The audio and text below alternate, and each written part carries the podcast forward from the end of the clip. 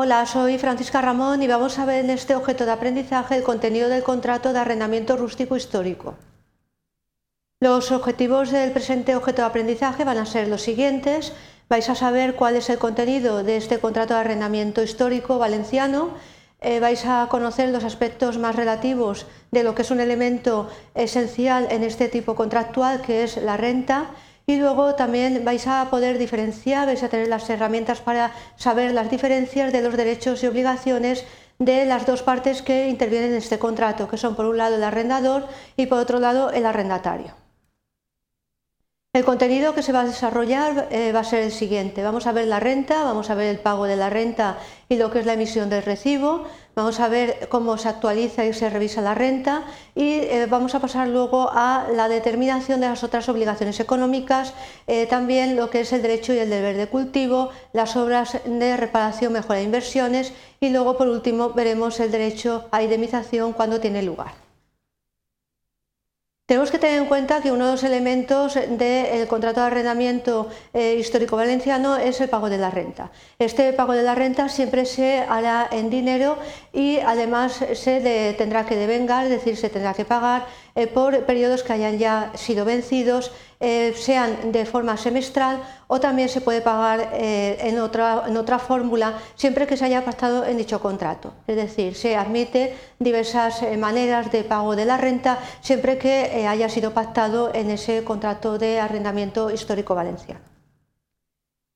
En cuanto a lo que es eh, propiamente el pago de la renta y lo que es la justificación de que la renta se ha pagado y el lugar, hay que tener en cuenta las consideraciones que realiza la legislación. Eh, si no se ha pactado nada en el contrato, es decir, si no hay eh, una indicación en contrario a la regla general, la renta se va a abonar, se va a pagar en el domicilio del arrendador, siempre al final del periodo que se devenga, no al principio. Entonces tenemos que tener en cuenta en primer lugar que si no hay determinación en contra o hay otra eh, especificación para ese pago, eh, va a ser en el domicilio del arrendador y a la finalización del periodo de vengal.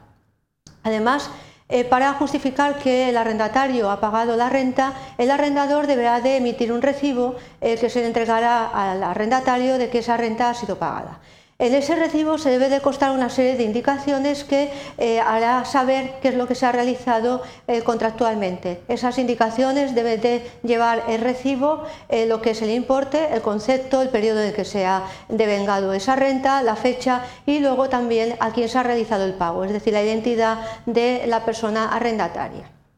Eh, los recibos además deberán de, contener todos los datos necesarios a efectos eh, fiscales para lo que es la declaración y la desgrabación en su caso. Entonces el recibo debe de contener una serie de características especificadas por la legislación. Sin embargo, hay que tener en cuenta que en este tipo de contratos de arrendamientos históricos valencianos, en alguna ocasión se puede seguir utilizando la libreta, teniendo en cuenta que la legislación ya ha relajado un poco este requisito eh, tan esencial en consideración con la antigua legislación, pues entonces si se sigue eh, existiendo esa libreta o eh, las partes la utilizan, en ese caso, pues los datos de la identificación de lo que es la finca y la persona del arrendatario se deberán de indicar pues eh, al principio de esa libreta esa indicación o cuando se haya producido alguna variación. Tenemos que recordar que la libreta es el instrumento eh, que se utiliza para la llevanza de este contrato de arrendamiento, pero insistimos en que la nueva legislación ha relajado un poco ese requisito eh, esencial del contrato de arrendamiento. Otro de los aspectos interesantes para arrendador y arrendatario es la actualización y revisión de la renta. Hay que tener en cuenta que siempre el que no se pacte lo contrario, es decir, la legislación establece una serie de normas, pero se puede pactar lo contrario para ambas partes siempre que estén de acuerdo en el contrato. Entonces se actualizará siempre que no se haya indicado eh, otra cosa, eh, según eh, lo que indica el Índice General para la Comunidad Valenciana de Precios al Consumo. Entonces esa será la actualización de forma anual. Pero hay que tener en cuenta que cada 10 años eh, podrá ser revisada la renta de la distancia de cualquiera de las partes, es decir, tanto del arrendador o del arrendatario, eh, para que sea adaptado primero a la renta de eh, mercado de las mismas características que se establezca y también para la clase de cultivo en el caso de que se haya producido algún tipo de variación. En el caso de que no se llegue a un acuerdo por ambas partes, que puede suceder, que no, haya un consenso entre arrendador y arrendatario, hay que tener en cuenta que esa eh, revisión se podrá realizar eh, por un técnico independiente que nombre la Consellería, es decir, una persona ajena a las partes contractuales del contrato de arrendamiento. Hay que tener en cuenta también que la renta eh, se podrá modificar, se admite la modificación a petición de, también del arrendador o del arrendatario cuando ha habido alguna situación especial. Esa situación especial puede ser que se haya producido una actuación de expropiación forzosa urbanística, se hubiese reducido es decir, por una actuación urbanística se haya reducido la superficie eh, arrendada, lo cual pues, eh, se puede eh, reducir esa renta, o bien que haya una se haya agravado con una servidumbre, que entonces hay eh, pues, eh, una situación excepcional que pueda eh, dificultar el cultivo, entonces se admite que se pueda, pueda modificar la renta por esas circunstancias, es decir, por una expropiación forzosa, por una actuación urbanística o bien porque se haya producido una reducción de la superficie de cultivo, pues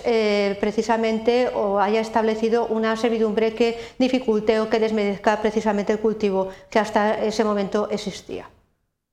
Hay que tener en cuenta que también, salvo pacto entre las partes, arrendador y arrendatario o eh, costumbre del lugar, tenemos que tener en cuenta que aquí ya aparece eh, algo que es muy importante en eh, lo que es el derecho civil foral valenciano, que es la costumbre, corresponde al arrendatario el pago de una serie de ítems o una serie de conceptos. Es decir, se puede pactar o también eh, haya una costumbre que indique que lo deba de pagar la otra parte. Entonces, eh, si no hay nada, eh, no hay pacto ni hay costumbre, el arrendatario deberá de pagar el cequeaje, desagüe, guarderías, la conservación de caminos o vías rústicas y otros conceptos análogos que correspondan con la finca arrendada. Hay que tener en cuenta también que los tributos de carácter periódico que, van a, que graban la propiedad o derecho real sobre la tierra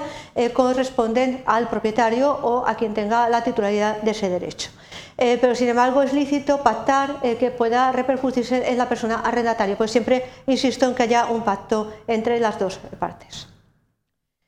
Respecto al derecho de deber de cultivo, el arrendatario tiene el derecho de elegir la casa de cultivo que va a utilizar para la explotación del arrendamiento. Tiene además eh, el derecho de cultivar la tierra y de explotarla conforme a la naturaleza de la misma y las características de la legislación aplicable. Además debe de hacerlo según las prácticas de buen agricultor, de algunas prácticas agrarias. Salvo acuerdo con la eh, parte arrendadora, con la persona arrendadora, eh, no podrá elegir eh, lo que son clases o tipos de cultivo que vayan a suponer una transformación o una mejora extraordinaria de la finca que no esté exigido por la normativa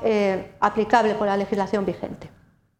En cuanto al apartado de obras de reparación, mejoras e inversiones, la legislación establece una serie de indicaciones. En este caso se va a aplicar la legislación estatal de arrendamientos rústicos en este ámbito de aplicación de las obras. No va a ser aplicable una serie de conceptos, por ejemplo, la sustitución de pago de la renta por realización de mejoras y los gastos ordinarios de conservación son de cargo del arrendatario. Sin embargo, los extraordinarios serán de cargo también del arrendador o de quien tenga la propiedad, pudiendo hacerlos el arrendatario, siempre que haya un pacto.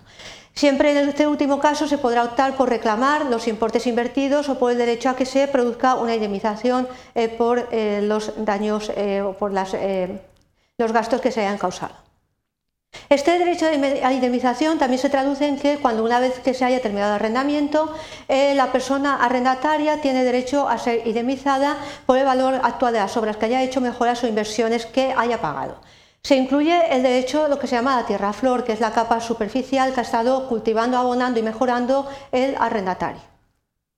Las conclusiones a las que llegamos es que el contenido de este contrato de arrendamiento especifica de forma muy clara eh, una serie de directrices respecto a la renta y los deberes de cultivo y el derecho la indemnización, así como el pago de eh, las mejoras eh, y además el pago de indemnizaciones. hay que tener en cuenta que también se aplica la legislación nacional de arrendamientos rústicos en determinados casos y que debemos de seguir las indicaciones que realiza la legislación para saber correctamente qué es lo que debemos de aplicar.